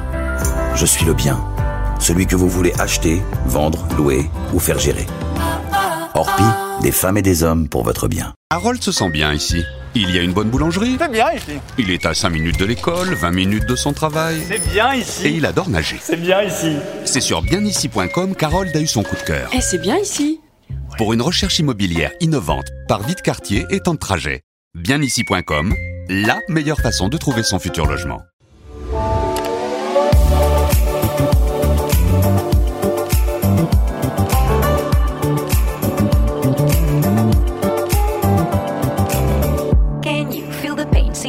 Trouble in your brain. Anger you retain, pressure rocks you like a hurricane. Is it time for you to jump into the next train? Change of hand, make a stand. I can see your heart change. Wake up, no more nap, your turn is coming up. You feel lazy, but stop the fantasies and bubble dust. If you need to hear, go for it. I will teach you how to feel the things so close to you, connected all. Every day is a miracle. Connect back with the people. Le grand rendez-vous de l'immobilier, le grand témoin. Rebonjour les amis, merci euh, d'être avec nous. Vous savez que maintenant on fait de l'écriture inclusive. hein. Je ne sais pas si vous avez remarqué récemment, il faut dire amis IES et amis IS. Voilà, c'est pour ça que je dis les amis, comme ça je ne prends pas de risque. C'est le moment de retrouver donc nos deux invités qui sont sur le plateau. Elles sont magnifiques. Cécile Roclor, porte-parole d'Empruntis. Salut Cécile. Bonjour Sylvain. Et Astrid Cousin. Comment ça va Astrid? Bonjour Sylvain. Porte-parole de Magnolia. Magnolia. Franchement, je vais pas pouvoir résister. Je crois que je vais demander au technicien de nous mettre euh, Magnolia. On vous l'a fait souvent, ça ou pas? Tout le temps. Hein? Mais au moins ça reste, vous voyez Non, mais tu- c'est génial. Ouais, ouais. Le mec qui a trouvé ce nom-là, c'est un génie du marketing. Non, mais c'est franchement. C'est extraordinaire. Euh, je, pense, je propose qu'on crée une nouvelle radio qui va s'appeler Alexandrie, Alexandrin, un truc comme ça. Tu vois. Alors, deuxième partie de notre grand entretien qui va être consacré à l'assurance de prêt. C'est un super so- sujet et c'est un sujet, c'est un peu la dent creuse pour les clients, pour euh, ceux qui nous écoutent. Il faut leur donner les clés de décryptage, donc je vais vous demander d'être hyper pratico-pratique. On va commencer par vous, Guillaume. Je vais être hyper pr- pratico-pratique Toujours. aussi dans mes Mais questions. vous l'êtes toujours, toujours, voilà. Guillaume, il ramène, il ramène toujours les choses très pratiques. Voilà, c'est normal, il connaît, il connaît ses lecteurs quand même. Ultra pédagogique. Hein? Oui, et on va donner plus la parole ce coup-ci dans cette deuxième séquence à Astrid. Astrid Cousin, re-bonjour donc. Alors, alors que les taux des crédits immobiliers sont tombés, on l'a dit, au plus bas historique, l'assurance décès invalidité, elle, elle pèse mécaniquement, en fait. L'assurance décès invalidité, c'est l'assurance qu'on est obligé de prendre dans le, dans le crédit. hein, euh, voilà. Elle pèse mécaniquement de plus en plus lourd dans, dans le coût de ce crédit. Alors moi, c'est la première question que j'ai envie de vous poser. Concrète, ça pèse combien aujourd'hui? Euh, l'assurance dans le coût d'un crédit pour quelqu'un qui souscrit Il faut qu'il sache euh, qu'il ait les chiffres euh, en tête. Alors, C'est une très bonne question, Guillaume, parce qu'en fait, comme vous venez de le dire, plus les taux baissent, plus le coût de l'assurance, plus le poids de l'assurance au sein du crédit, Ouais. il est hyper important. Voilà, donc c'est pour ça qu'on dit toujours que l'assurance de prêt, c'est pas un second sujet. C'est un sujet qui devrait être d'ailleurs primordial. Le même, c'est là-dessus qu'on peut vraiment gratter 30, 40 points de base sur son crédit immobilier et de faire de grandes économies. Ah ouais? Exactement, ouais. C'est énorme. Ouais, c'est énorme. Premier client, c'est moi. Ah, mais super. Ah ouais, ça me coûte un bras l'assurance. Ouais, ça coûte un bras, ouais. c'est vrai. Tu l'as pas négocié encore, mais on va en parler. Ouais. Oui. Non, non, mais je suis très attentif. Et donc, euh, donc c'est vrai qu'il y a encore 3-4 ans, l'assurance de prêt, c'était 30 à 50% ça pesait 30 à 50% au sein du crédit quand on avait 40-45 ans. Aujourd'hui, Wow. on est quasiment à 50-70 Pouah. Voilà. Au-delà de 50 ans, on est même à 100% Euh, Voilà. Donc aujourd'hui, on paye quasiment mécaniquement. Au-delà de 40 ans, l'assurance de prêt coûte plus cher que son crédit, surtout quand on prend l'assurance de prêt avec sa banque. Donc moi, 56 ans, je suis, je suis Vous, vous êtes au top du top. Vous payez beaucoup plus d'assurance que de crédit. exactement. Oui, tout à fait. Et Sylvain, pourtant, il y a des moyens de, de renégocier. Ah, mais Alors, voilà, voilà. Je vais aller chez Empruntis et en même temps, je ferai un tour chez Magnolia. Avec joie. Alors, techniquement, il y a même trois moyens de la négocier. Vous pouvez Voilà. la négocier la loi au moment du prêt, avec Voilà. la loi Lagarde, La loi Lagarde. qui vous permet, euh, voilà, la loi du moins vous permet de choisir librement l'assurance de prêt qui vous couvrira votre crédit. C'est-à-dire que, logiquement, vous pouvez dire non à votre banque. Bon, Pardon- faits, Pardonnez-moi, Astrid. La loi Lagarde, c'est le choix de l'assurance? Je crois que c'était la loi Hamon. non, c'est le choix de le l'assurance. choix de l'assurance D'accord. avant la souscription du prêt. Voilà, Et la la loi Hamon, c'est la dénonciation de l'assurance tous les ans, c'est ça, à la date Non, c'est la première année. Et la première Je- année. vous allez voir, je Alors, vais tout vous expliquer. Bon, là, là, il y a eu la loi Garde, mais ça n'a pas marché parce qu'en fait, on, on arrive devant son banquier, on essaie de changer Voilà, d'assurance. c'est devenu, un, c'est devenu un objet de négociation entre son banquier Ouais. et, et- et le client. Euh, le banquier va vous dire attendez, je vous donne un super taux, vous êtes gentil, vous prenez l'assurance. Voilà. Bon, c'est le jeu, c'est du commerce. Du coup, là-dessus, on a créé la loi Hamon Voilà. et après la loi Bourquin qui Exactement. après la signature. Voilà, la loi Hamon, c'est vous pouvez changer quand vous voulez. La première année après la signature de votre contrat, donc vous avez 11 mois et 2 semaines exactement pour dénoncer votre contrat et en choisir un nouveau. Mais il faut pour ça avoir un contrat euh, équivalent, c'est ça hein? Exactement, votre contrat doit euh, Et répondre si à l'équivalence des garanties. si on est au-delà d'un an? Et si vous êtes au-delà, au-delà d'un an, il y a l'amendement Bourquin qui vous permet de renégocier chaque année à date d'anniversaire de votre contrat. Donc si vous avez loupé le coche de la première année, vous pouvez ensuite le faire chaque année à Chaque date année, on d'anniversaire. pourra renégocier son contrat. Avec un en préavis de deux mois. euh, Donc il faut quand même être attentif parce que c'est facile de Donc louper on le coche. pourrait, dans l'absolu, Astrid, euh, résilier son contrat parce qu'il- parce qu'on a trouvé un, un plus intéressant Oui, tout à fait, exactement. possible, d'accord. C'est exactement comme les, les taux de crédit, euh, l'assurance de prêt, ça se compare. Donc, Et alors, c'est quoi les économies à la clé, là? Les économies à la clé, elles peuvent Avec des être- profils, par exemple. C'est euh. L'emprunteur, euh, 30 ans, 40 ans, je ne sais pas ce que vous avez en tête. Alors mais- l'emprunteur, un emprunteur, de- qui devrait- un couple de 30 ans Voilà. qu'emprunte euh, 250 000 euros sur euh, 25 ans, donc on va dire un couple ouais, à moyen pour, une- pour l'achat d'une résidence principale, ils peuvent économiser jusqu'à presque 20 000 euros sur leur crédit immobilier, Waouh. donc sur toute la durée du crédit, attention. Donc par mois, c'est 50, 100 euros qui permet aussi de payer une école de foot à son fils, de Ouais, pouvoir acheter pas des- une c'est- télé, c'est très, etc. très 1200, mais attends, 1200 euros par an de moyenne, entre Oui. 1000 et Oui. 1200 euros, c'est juste énorme. Oui, c'est- assez colossal. 40 ans, vous êtes à peu près sur les mêmes niveaux d'économie. Euh, en fait, ce qu'il faut savoir, c'est que moins vous avez attendu, et plus vous êtes jeune aussi, plus les économies vont être importantes. Ah oui. Parce que par exemple, on a un couple de 50 ans avec un, par exemple un, un- un des deux emprunteurs qui est fumeur, qui attend 5, 6, 7, 8 ans pour changer. Là, non, ils vont perdre de l'argent à changer d'assurance de prêt. Passer un certain cap, une certaine tranche d'âge, parce que l'assurance de prêt, ça fonctionne par tranche d'âge en fait. Passer une certaine tranche d'âge, vous allez payer, euh, vous allez vraiment passer un cap et donc avoir des taux. Il n'aura plus un- ouais. Voilà, il y aura moins d'intérêt à le faire. Moi, j'avais une question aussi, peut-être que vous allez pouvoir répondre toutes les deux. Euh, parce que ça, effectivement, on a ouvert le marché, donc on prend une assurance alternative à sa banque. Mhm. Mais finalement, les banques, depuis le temps, elles se sont pas aussi euh, mises en ordre de bataille. Est-ce qu'elles n'ont pas révisé leur barème pour dire, bah, on va essayer d'éviter de se faire choper des clients à droite à gauche, et Bah puis oui, on, on va aussi faire des barèmes différenciés pour les plus jeunes, pour les machins. Qui a intérêt? Est-ce qu'on a tous vraiment intérêt à changer? D'accord là-dessus. alors, je sais que vous avez- il y a un petit débat là-dessus. D'abord euh, Cécile et puis après euh, Astrid répond. En, en- en- fait, euh, le- les banques, effectivement, hein, elles ont anticipé le coup. Vous avez raison, Guillaume, elles n'ont pas attendu. Aujourd'hui, euh, vous voyez bien que quand on prête à moins de 1%, on ne gagne pas d'argent avec un crédit immobilier en tant que tel. Euh, donc, on se rattrape sur euh, tous les produits et services qu'on on va pouvoir faire avec son client. L'assurance emprunteur était un des leviers. Donc, euh, depuis euh, la première loi Lagarde, les banques, elles ont travaillé à revoir leurs contrats, à augmenter les garanties. Et puis, il y a une chose qui n'est pas visible euh, de, de chacun d'entre nous, c'est le pouvoir de négociation que vous avez avec votre banquier. Quand vous allez le voir et que vous ne souhaitez pas prendre l'assurance de la banque parce que vous la trouvez trop chère, le banquier, il a un pouvoir de délégation sur le taux. Donc, au-delà du taux affiché, il peut évidemment réduire ce taux pour vous faire une proposition plus attractive. Et puis surtout, depuis amont, les banques, elles se sont équipées de, contrats d'assurance dits individuels qu'elles ont elles-mêmes négociés avec des assureurs. Et du coup, aujourd'hui, auprès de votre banquier, vous avez deux solutions. Et euh, je rejoins Astrid. Le, le sujet, en fait, c'est de savoir comparer comme pour un crédit. Il faut regarder ce que la banque peut vous proposer en assurance de groupe parce que ça présente quand même des avantages pour plein de gens. Et il ne faut pas euh, dénigrer l'assurance de groupe. hein. L'assurance de groupe, c'est l'assurance de la banque, c'est le principe de la sécurité notamment pour sociale. les plus âgés. Oui, c'est donc que c'est mutualisé, c'est pour- oui, notamment pour alors, les pour- profils à Pour les plus âgés, pour les plus âgés, c'est plus, de- c'est plus de 45 ans hein, quand même. hein. On, Oui, va par- on on parler. va pas parler de seniors, euh, Donc, euh, et puis, euh, et puis si je suis fumeur, et puis si j'ai eu un Voilà. petit pépin, ou si je suis pressée de signer aussi, parce que j'ai pas de démarche euh, plus que ça, si je suis dans le cadre d'un contrat euh, de banque. Donc, en fait, il faut regarder comme pour le crédit, mettre en concurrence et regarder là où on bénéficie de la meilleure garantie au meilleur prix. Alors justement, on va parler de concurrence parce que là, du coup... euh, Vous étiez d'accord Oui. euh, Euh, sur ce point Attends, je n'aurais pas répondu à ça. Alors non mais Ah je vais, Ouais. je- Astrid, Oui, vous allez répondre à cette oui, question. Vous allez répondre. À... On, on va pas Parce qu'elle vous- dit, elle dit grosso modo que les banques ont des bonnes offres. Non, euh, on va pas vous. Elles on se va sont pas mises vous en louper. marché, en Mar- tout cas. voilà. On va pas vous louper là-dessus, vous inquiétez pas, vous allez me répondre, mais je voudrais compléter la question et comme ça on va, on va pouvoir dire con- con- concrètement, question qui fâche, hein, Mhm. qui fâche surtout les banques, hein, j'entends. Euh, on a des banques qui conditionnent, qui nous font comprendre que le, le conditionnement de l'obtention du prêt, indépendamment de la domiciliation des comptes, que franchement ils le font, hein, ils l'ont fait avec moi, ils ont essayé. La, la domiciliation, elle doit, être, euh, elle, doit, elle doit présenter un avantage qui doit être un privilège qui doit être indiqué dans l'offre de prêt, sinon elle n'est pas valable. hein. Oui, mais vous êtes d'accord avec moi que les banques utilisent cette force pour essayer de conquérir de nouveaux clients, parce qu'elles se disent qu'elles gagnent pas un rond sur les crédits. On les entend. J'ai entendu des banquiers pleurer. euh, c'est franchement, hein, ils viennent, ils pleurent, euh, il n'y a pas de problème. Donc ils ils conquièrent des clients, etc. Mais non, il y a autre chose aussi que, que j'ai trouvé un peu désagréable lorsque j'ai signé, par exemple. bon, je suis un peu le- l'appartement témoin, c'est le fait qu'on m'a obligé à prendre l'assurance chez la banque. Oui. Et en fait, j'ai un banquier qui m'a dit, écoutez, je vais vous expliquer. Vous voulez, voulez votre prêt?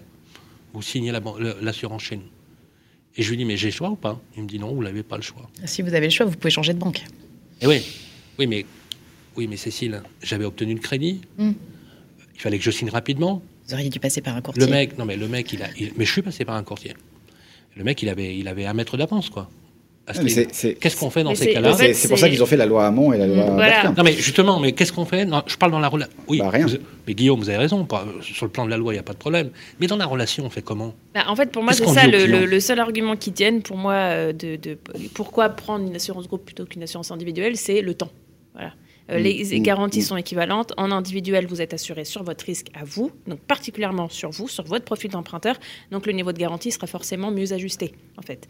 Euh, donc voilà, vous payez le prix que vous devez payer sur votre profil. Donc c'est déjà c'est comme ça. Il n'y a pas de négociation, il n'y a pas de bis-bis avec son banquier. Vous payez selon votre profil. On s'en fiche de vos revenus, on s'en fiche de tout ça.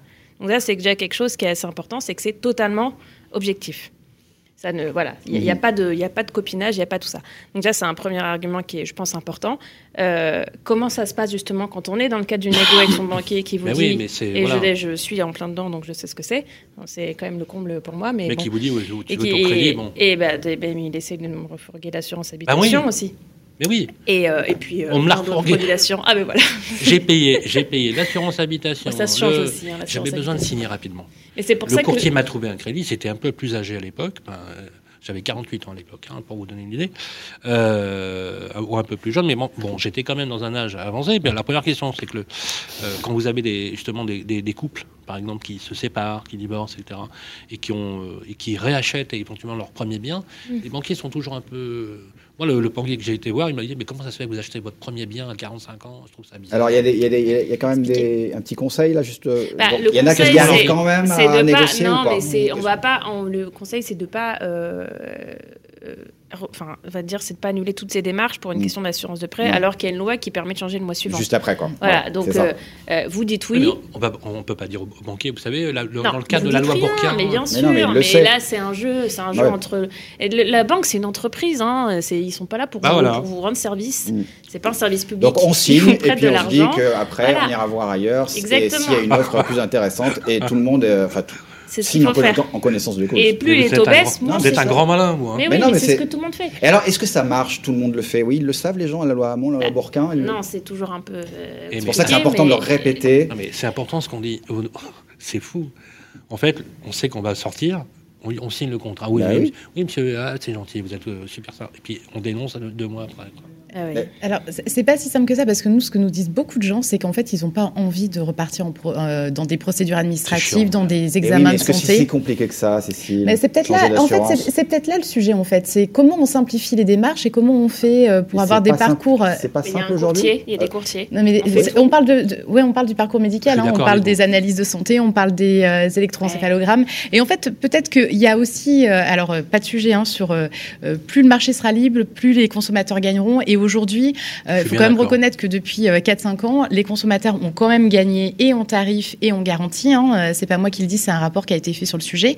Euh, pour le coup, euh, ce qui reste un, un vrai problème et, euh, et c'est pas de la phobie administrative, euh, c'est euh, le fait de devoir réenclencher des démarches avec une lourdeur euh, médicale si vous avez euh, si vous avez plus de 45 ans ou si vous êtes euh, Ah, euh, en difficulté de santé. Parce que moi, Bah, il me les semblait examens, qu'en- faudra il bien me les semblait faire. qu'en passant par un courtier, il sortait le Il il y contrat a des montants maximales en fait il y a- auxquels on doit passer des examens médicaux ou un Ça dépend de chaque mais la assureur, plupart oui. du temps, euh, je sais parce que je l'ai fait, c'est euh, une prise de sang et euh, enfin ça prend euh, une demi-heure et pour 1000 euros ou 2000 euros par mois. Non, mais vous avez raison. des- Ce que euh, dit Cécile, et on va vous mettre d'accord, il y a peut-être des profils où c'est plus compliqué, Bien sûr. mais dans la majorité Alors si vous des avez gens, un problème de santé, bah, déjà il faut savoir que vous avez quand même une chance sur deux de Avec accepte. portage d'ailleurs. Mais euh, parce qu'il y a quand même la question d'acceptation de la banque. hein. La plupart du temps, la banque, elle, elle porte mal le risque parce que c'est pas un assureur à la base.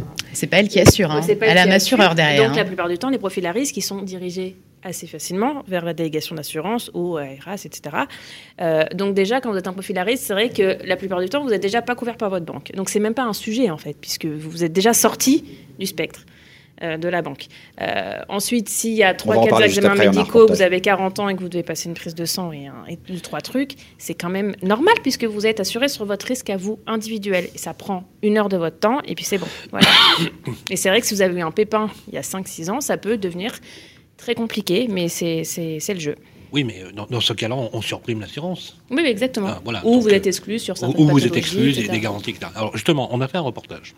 Euh, Guillaume, vous êtes allé, euh, vous êtes intéressé d'ailleurs à un dispositif qui aide les personnes malades Dont Astrid vient de parler, ouais. et ou ayant été malades à, à emprunter. Euh, vous avez rencontré quelqu'un qui est spécialiste.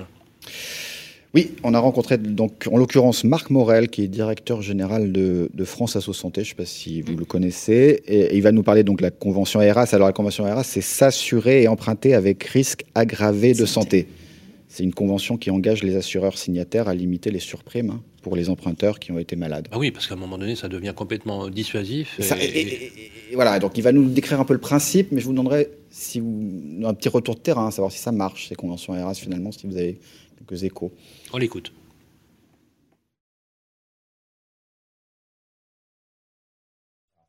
chaque année, il y a de plus en plus de personnes qui ont été malades ou qui sont toujours malades, malades chroniques, qui réussissent à emprunter grâce à la convention ERAS. Donc la convention ERAS, qu'est-ce que c'est? C'est la possibilité, donc pour des personnes dites à risque aggravé, de pouvoir avoir accès à l'emprunt grâce à une assurance, on va dire, adaptée. Concrètement, les personnes vont contacter leur banquier. À cette occasion, elles vont remplir un questionnaire de santé. Et c'est ensuite ce questionnaire de santé qui va déclencher, on va dire, le, bénéfice de la convention ERAS, selon des, mécanismes assez, assez complexes. Euh, et les personnes en bénéficieront soit euh, auprès de leur banque, soit auprès d'une autre banque ou d'un autre assureur.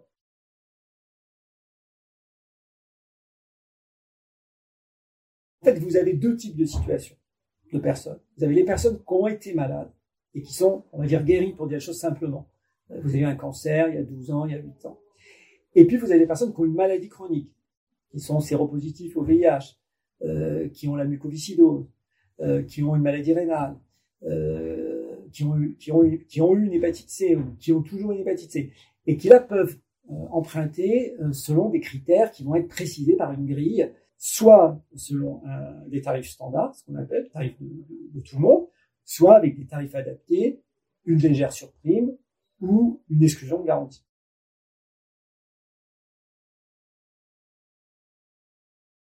Il y a quelques années, euh, a été euh, adopté ce qu'on appelle le droit à l'oubli, qui recouvre des situations très différentes. Il y a d'abord, et c'était ça vraiment le droit à l'oubli à l'origine, qui découle du plan cancer, hein, la possibilité pour quelqu'un qui a eu un cancer après X années de ne pas le déclarer. Ça, c'était vraiment le droit à l'oubli. Le droit à l'oubli, c'était ne pas déclarer une ancienne maladie, comme le cancer. Donc, ce droit à l'oubli, il est euh, effectif après 10 ans pour les adultes et après 5 ans pour les jeunes jusqu'à 21 ans. Donc, le droit à l'oubli, il est plus euh, réduit pour les jeunes par rapport aux adultes, pour les cancers pédiatriques. Ça, c'est le droit à l'oubli au sens où on l'entend.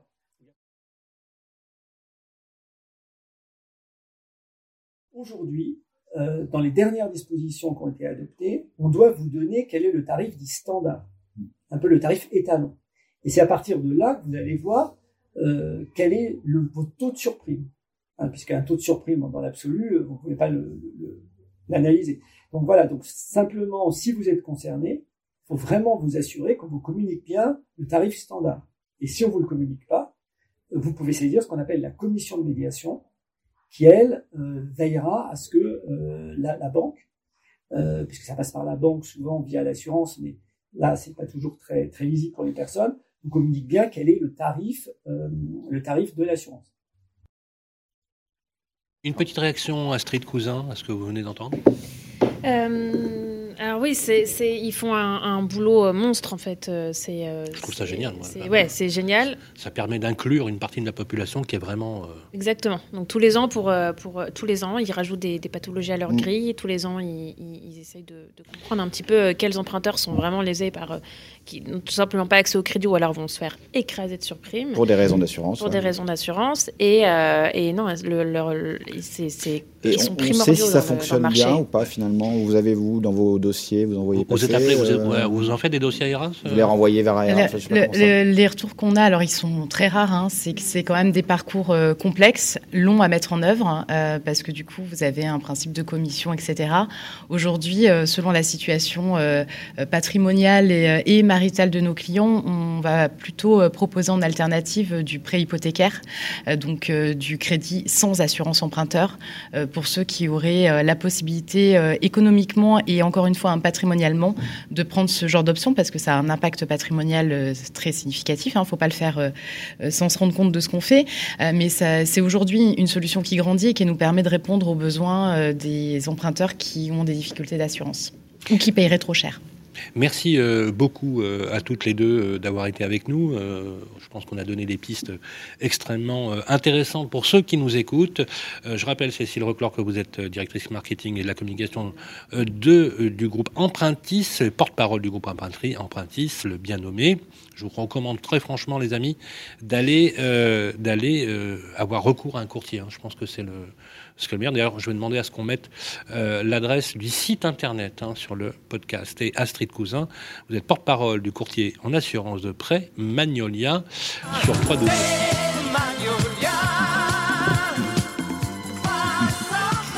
l'avez fait. Merci les garçons. Voilà, vous m'avez fait la surprise, c'est sympa. C'est sympa. Oui, trop sympa. C'est bien.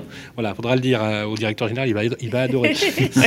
ce mec-là, franchement, c'est un pro du marketing. Il faut qu'il vienne nous voir. il le sait. Hein, que, voilà, si on trouve un, Guillaume, si on, veut, si on cherche un, titre d'émission, il va nous aider un, un truc sympa. Voilà, courtier Magnolia, www.magnolia.fr.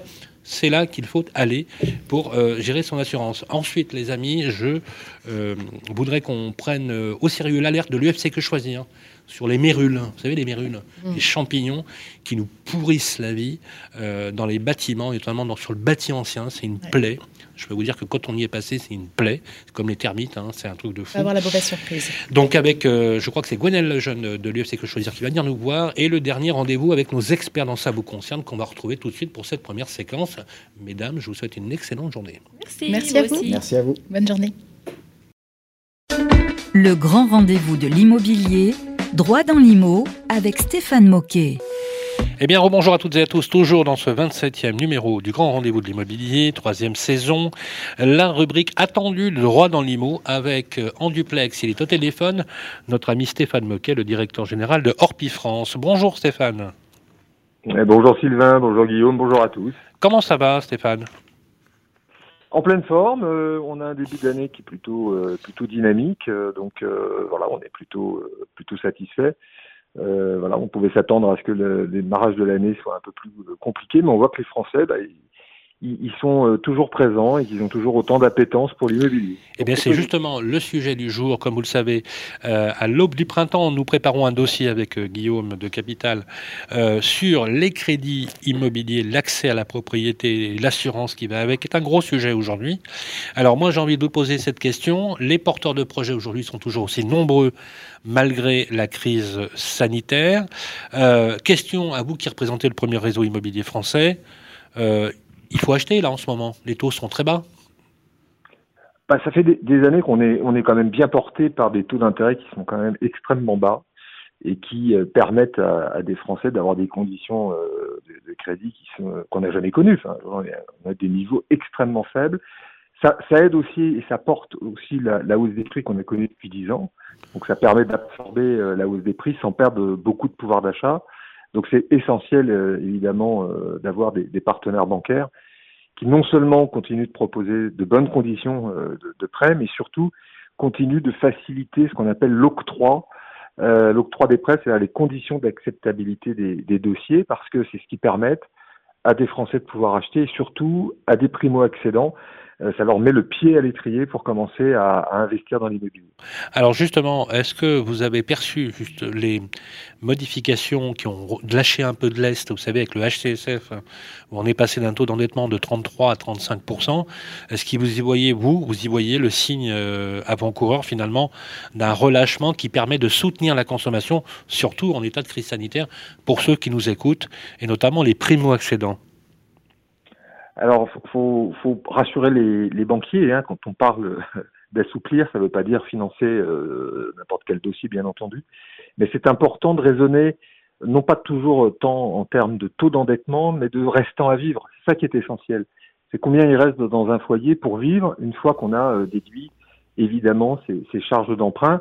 Donc, c'est plus intelligent qu'un taux d'emprunt parce que vous pouvez être beaucoup plus étranglé à 30% d'emprunt qu'à 40% suivant le restant euh, qui vous reste, enfin la somme qui vous reste euh, évidemment pour vivre au quotidien en fonction du nombre de personnes dans le foyer.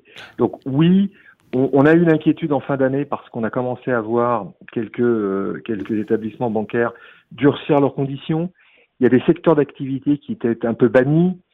c'est sûr qu'aujourd'hui, une personne travaillant dans l'aérien peut, peut inquiéter, inquiéter les banquiers, Mais euh, voilà, ces, ces mesures-là, elles vont dans le bon sens pour soutenir la consommation. On est dans une période où euh, les Français ont beaucoup épargné. Moi, je crois vraiment que les conditions d'une d'une reprise d'une vie normale euh, être très favorable à la consommation. Les Français auront envie encore plus euh, d'acheter, euh, de voyager, de consommer, d'aller au restaurant. Stéphane Moquet, justement, euh, vous parliez de, des taux très bas. Euh, clairement, hein, on incite les personnes à acheter et acheter maintenant, puisque effectivement, euh, là, on aurait pu prévoir une, augmentation des taux d'intérêt. Il se trouve que ça, a plutôt con- continué à baisser. Non, la question qui se pose et que nos auditeurs, euh, qui sont en majorité des particuliers, veulent savoir, c'est le principe de l'assurance. Souvent, on se rend compte que la mensualité, dans la mensualité euh, du crédit, on se rend compte que l'assurance, c'est quasiment une somme équivalente à celle à celle des intérêts. C'est quoi le bon sujet pour décrypter à la fois le contrat d'assurance? Est-ce qu'on est obligé d'accepter ce qu'imposent les banques où souvent elles conjuguent le crédit avec le contrat d'assurance? Comment faire pour s'y retrouver lorsqu'on on est en accession à la propriété, que ce soit pour un premier bien ou un second bien? Alors, euh, sans me mettre à dos nos amis banquiers, euh, je, conseille évidemment aux, aux clients d'aller euh, d'aller voir un courtier parce qu'un courtier en crédit, il va aussi aller challenger la partie assurantielle. Euh, la loi aujourd'hui euh, fait que vous n'avez pas d'obligation de prendre l'assurance qui vous est proposée par euh, le, le partenaire bancaire. Alors, il, il- faut demander évidemment quels sont les, les coûts d'acquisition et en intégrant évidemment la partie assurance. Mais c'est pas facile de s'y retrouver pour un, un client. Donc, d'aller faire lui-même son propre marché pour essayer de trouver la meilleure assurance, ça va pas être aisé. C'est pour ça que vous avez euh, des, tiers de confiance et, le courtier va, jouer ce rôle-là pour essayer de trouver non seulement le meilleur montage financier, le meilleur taux d'intérêt sur la partie crédit, mais aussi le meilleur produit d'assurance qui correspondra euh, au, foyer. Voilà.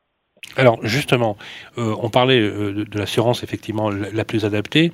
Lorsqu'on est dans la renégociation de, de son crédit, notamment, alors est-ce que vous recommandez par exemple, euh, lorsque les personnes ont parfois même, euh, euh, moi ça m'est arrivé à titre personnel de renégocier deux fois un crédit, de passer, vous l'avez évoqué tout à l'heure, hein, bien évidemment, sans se mettre sur le dos les, banques, mais vraiment que le courtier est là pour répondre précisément à ce type de questions, parce qu'il représente son client.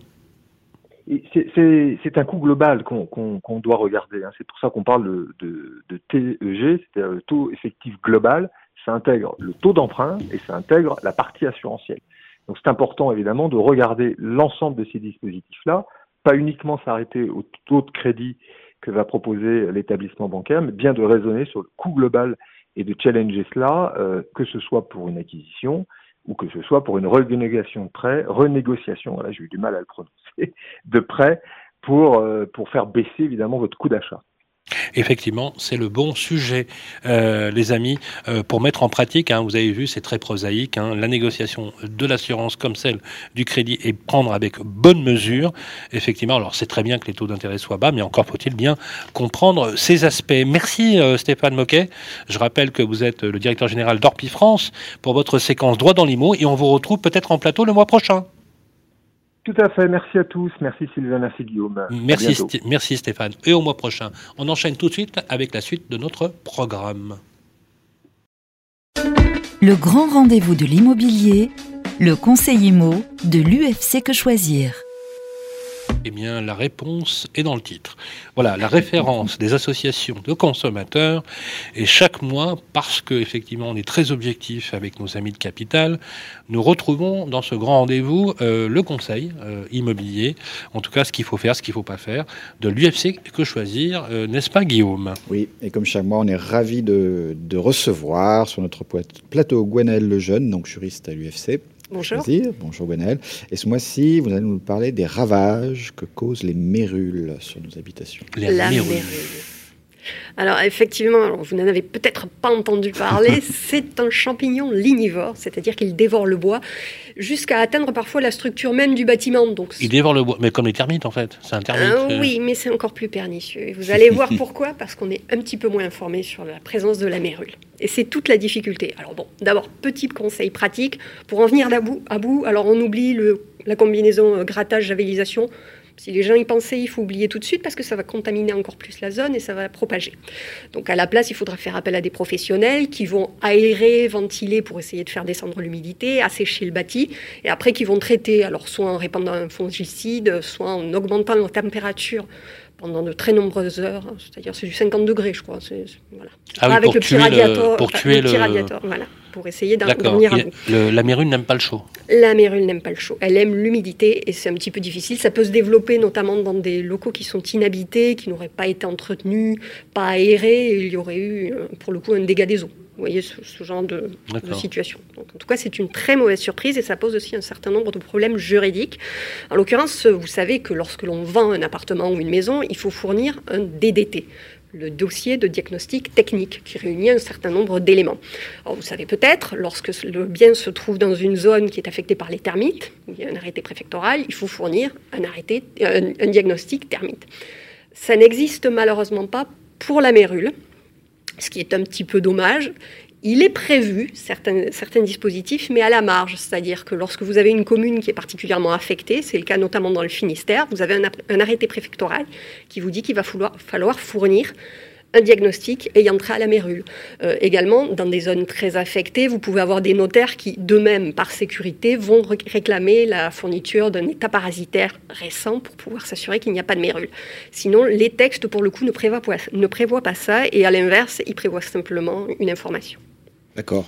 Donc ça veut dire que si on n'est pas dans ces zones très affectées, euh, Voilà. c'est qu'est-ce qu'on a fait, comme chance, comme en tant qu'acheteur, d'être prévenu que. Mais l'agent immobilier, normalement, il, il- Voilà. il donne on, le conseil. On va y venir parce que c'est un petit peu compliqué. Donc je vous dis, dans une zone affectée, s'il y a un arrêté préfectoral, il faut donner une information. La difficulté, c'est que les textes ne prévoient pas la sanction qui peut exister. C'est-à-dire, que si vous avez un diagnostic termite, vous ne le fournissez pas à votre acquéreur, vous engagez votre responsabilité. Et si on découvre qu'il y a des termites, vous ne pourrez pas vous prévaloir de la clause qui permet de s'exonérer de la garantie des vices cachés en disant que vous ne le saviez pas et c'est tranquille. Là, pour le coup, il n'y a pas ce type de sanction si vous ne donnez pas cette information. Donc c'est quand même un petit peu compliqué.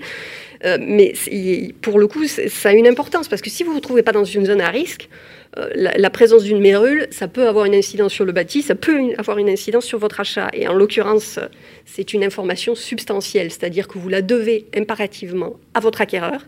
Si vous ne la donnez pas et que l'on découvre qu'il y avait une mérule préexistante, plus ou moins dissimulée en mettant une cloison par-dessus ou ce genre de choses, vous allez nécessairement engager votre responsabilité. Waouh, ça arrive, ça, c'est sûr. Ça arrive, ça arrive. Alors après, toute la difficulté, c'est une situation d'espèce, c'est-à-dire que devant les juges, bah, ça va falloir ferrailler Ouais. et prouver qu'il y avait une mérule qui préexistait, qui était non apparente, parce que si, si le, si genre- tout le mur était dévoré, ça va être un petit Ouais, peu compliqué alors, de dire que vous ne l'aviez pas vu en visitant.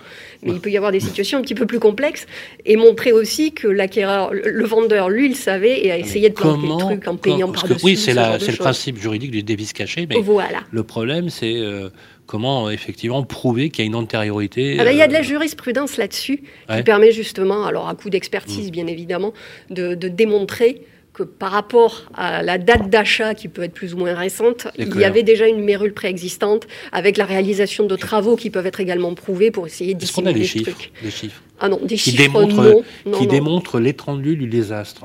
Bah, disons que vous avez des zones où il y a, la mérule est un petit peu plus implantée, mais sinon vous pouvez avoir des cas en France entière. D'accord. Mais- Question le- la mérule, elle aime que le bois, hein. elle aime pas le béton. Elle aime le bois, mais elle, elle affaiblit tellement le bâti que bon, la- la- D'accord. les, les Mais quand on a une structure totale béton, avec une charpente métallique par exemple, Vous avez peut-être des parquets. il n'y a pas de problème. Il y a Mais des vous avez peut-être des parquets. Oui. Et ça peut se développer. D'accord. il faut faire très très attention à ça. Et en tout cas, il faut savoir que la mérule, pour le coup, c'est une information qui est substantielle et substantielle à tel, point, à tel point qu'un agent immobilier a pu engager sa responsabilité. C'est possible, Oui, ça, bien oui. sûr. Alors c'était dans un contexte un tout petit peu particulier. Vous aviez un acquéreur qui avait signé la promesse, Mhm.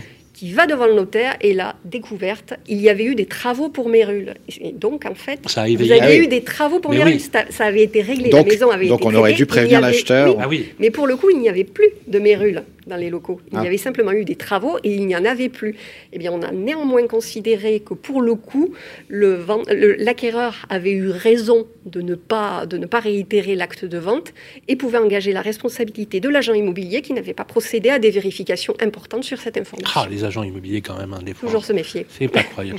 mais bon, il y a quand même des bons, et d'ailleurs on va en voir un Oui. tout à l'heure. Mais alors justement, euh, complément euh, d'information, euh, compose, Ça touche les métropoles ou ça touche les zones rurales ou les, ou les- ou les petites zones euh, moins denses que par ça ne exemple Paris? discrimine pas. Ça ne discrimine pas. Donc il y a de la mérule à Paris, comme il y en a à Bordeaux, comme il y en a à non, il y a des zones qui sont beaucoup plus exposées, mais ça peut, ça peut être. Puis ce que j'ai cru comprendre, Gonaël, là ça peut nous concerner, ça va interpeller les gens, c'est que ça survient après un dégât des eaux souvent. Ça, ça peut parfois survenir dans des locaux qui ne sont pas suffisamment. Quand on voit le nombre de, quand on voit le nombre de dégâts des eaux euh, qui se produit, euh, je veux dire, on c'est est un peu à la merci de tous. C'est une mauvaise surprise. Maison unifamiliale, Ouais. pavillon ou habitat collectif, même combat. Bah, Vous pourriez ramener des spores sur vous et contaminer évent- éventuellement fou, le hein. truc, mais c'est un petit peu plus à la marge quand même. Ok. On a vu tous les conseils là-dessus Ok. Super, voilà. euh, écoutez, euh, donc euh, le bon conseil, mesdames et messieurs qui nous écoutez, justement, c'est ce que nous dit Gwenaël de l'UFC Que Choisir, faire attention. Euh, à ce diagnostic. euh, donc, très intéressant d'avoir zoomé dessus, Et surtout euh, de poser la question sur la mérule. Allez-y, hein, cherchez. Alors c'est vrai que c'est pas très sexy de, de s'intéresser à la mérule, mais quand même ça peut être euh, hyper important si, tu- si tu te retrouves dans un appart ou dans un immeuble euh, complètement infecté par la mérule, parce que habitat collectif ou habitat Ah. individuel, même combat. Voilà. Gwenaël, on se retrouve le mois prochain Oui. pour la séquence tant attendue de l'UFC Que Choisir. À bientôt. Le grand rendez-vous de l'immobilier, ça vous concerne.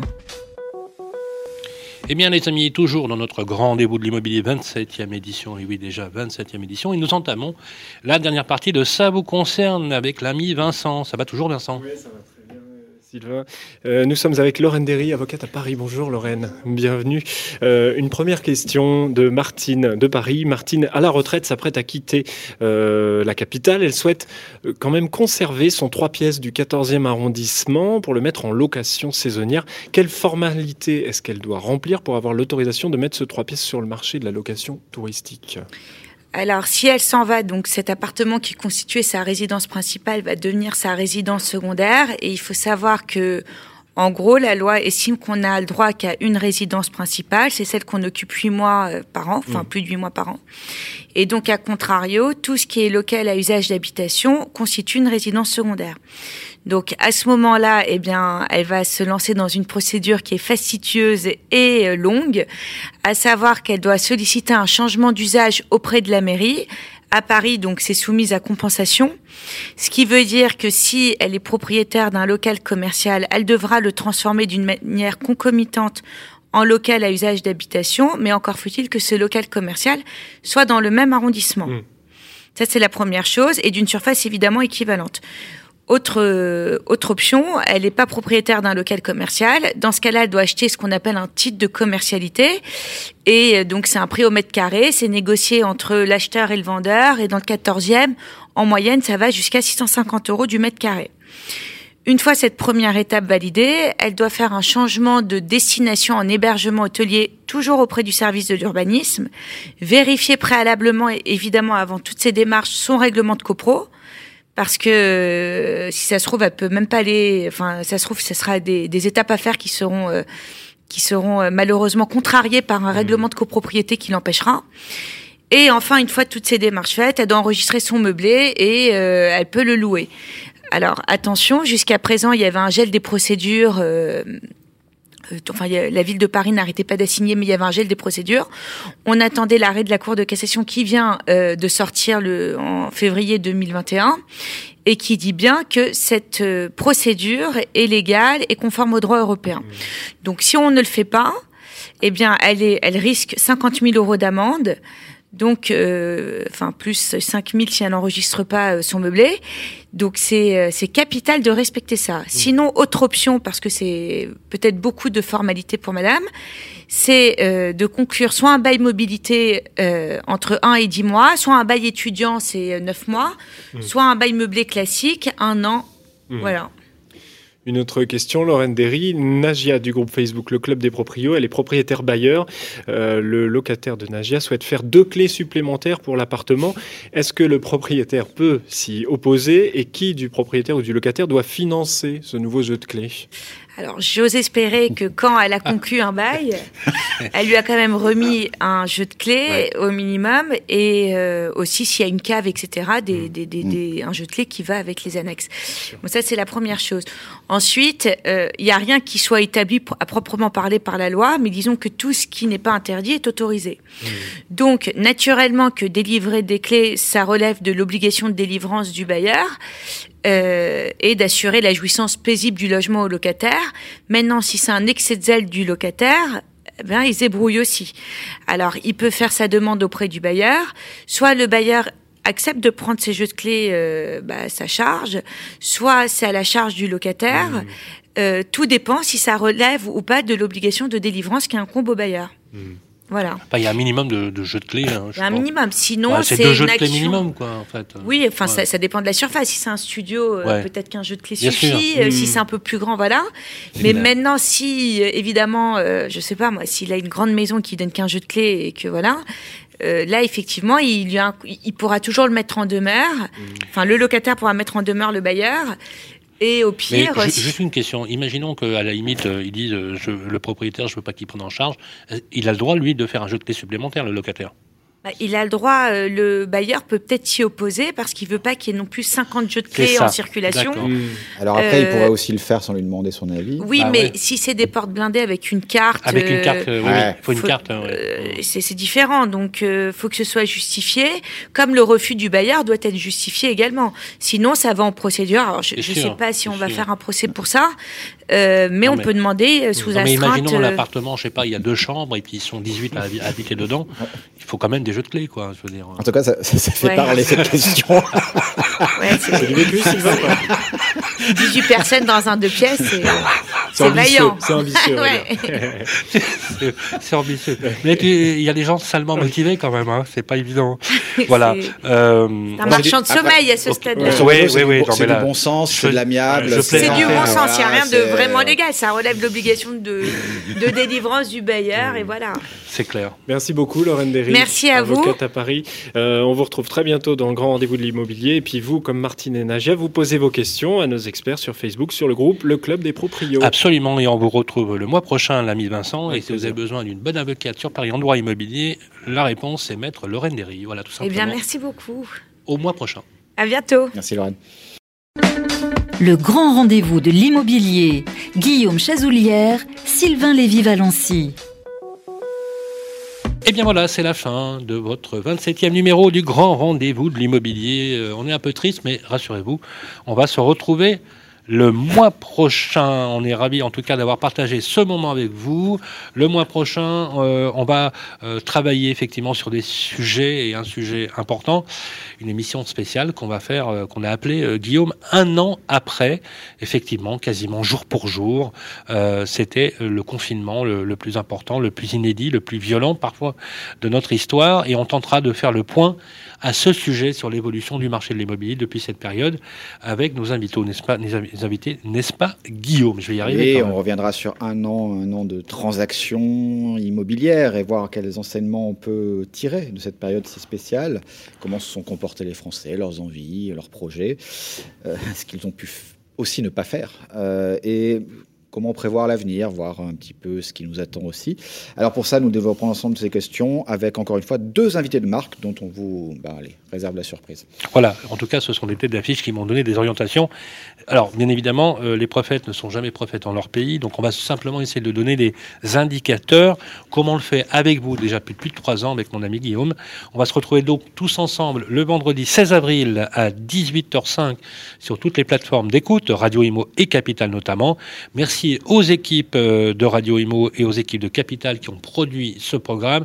Mention spéciale avec l'équipe des producteurs et des réalisateurs, Baptiste, Théo, l'ami Vincent, bien évidemment, Nicolas, s'il nous écoute, euh, qui est notre super réal. En tout cas, euh, on est ravis d'être avec vous. On se retrouve le mois prochain pour de beaux projets immobiliers. Merci à tous.